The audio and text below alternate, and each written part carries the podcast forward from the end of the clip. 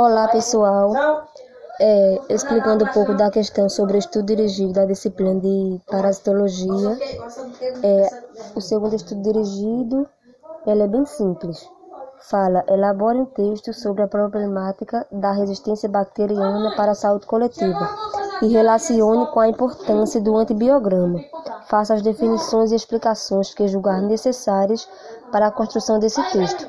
Nesse texto, né, vocês podem é, elaborar o que é a resistência bacteriana, abordar o que é a resistência bacteriana para a saúde pública e relacionar com a resistência e relacionar com o antibiograma, ou seja, é, a resistência bacteriana ela diz respeito à capacidade da bactéria de resistir à ação de alguns antibióticos, devido ao desenvolvimento né, de alguns mecanismos de adaptação e de resistência. Isso quer dizer que o quê? Que se o indivíduo tomar algum antibiótico de maneira indevida, isso vai ocorrer porque muitas vezes consequência do indevido de antibióticos.